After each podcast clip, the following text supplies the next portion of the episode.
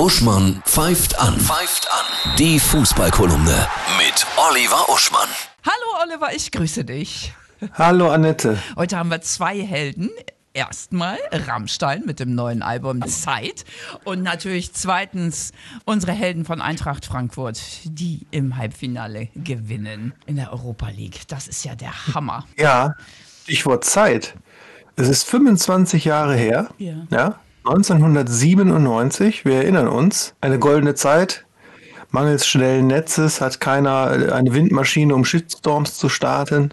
Helmut Kohl ist noch Kanzler, Windows 98 noch nicht erschienen.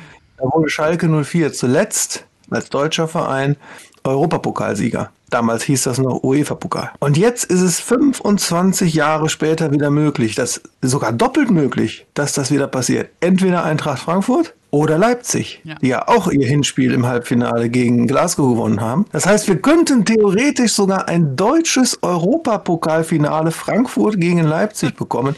Uns beruhigt zurücklehnen mit dem Lavendeltee und sagen, egal wer gewinnt, natürlich liegt das Herz dann als Fußballtraditionalist bei Frankfurt, vor allem da die ja zuvor Barcelona besiegt haben. Aber trotzdem, egal wer gewinnt, es wäre dann ein deutscher Club. Aber was sie nicht geschafft haben, ist erneut, das Wort soll man ja nicht mehr sagen, aber ist erneut die Invasion des Stadions. So hat ja Barcelona das genannt, als die Frankfurter im Spiel davor auf dem freien Markt, wo ja Leute einfach ihre Karten verkauft haben, viel, viel mehr Plätze eingenommen haben im Stadion als die ihnen zugewiesene Gästekurve. Und das hat West Ham ja radikal unterbunden. Da hatten sie richtig Ja? Schiss, ne? Die hatten Schiss. Die haben sogar, habe ich gehört, äh, äh, VIP-Leute, die teuer Geld für einen Logenplatz bezahlt haben, wieder rausgeschmissen, als sie gemerkt haben, das sind Deutsche. Also es ging noch, also noch nicht mal nur irgendwelche Ultras, Fahnenschwenker. Nein, alle.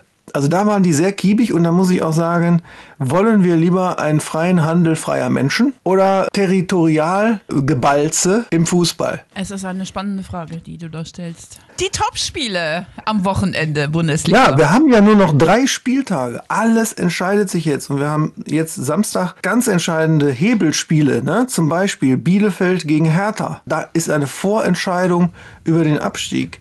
Oder Hoffenheim gegen Freiburg ist eine Vorentscheidung bezüglich der Europapokal- und Champions League-Plätze. Und auch Stuttgart gegen Wolfsburg ist ein vorentscheidendes Spiel. Wiederum für den super, super spannenden Abstiegskampf. Ich wünsche dir ein wundervolles Fußballwochenende. Gleichfalls.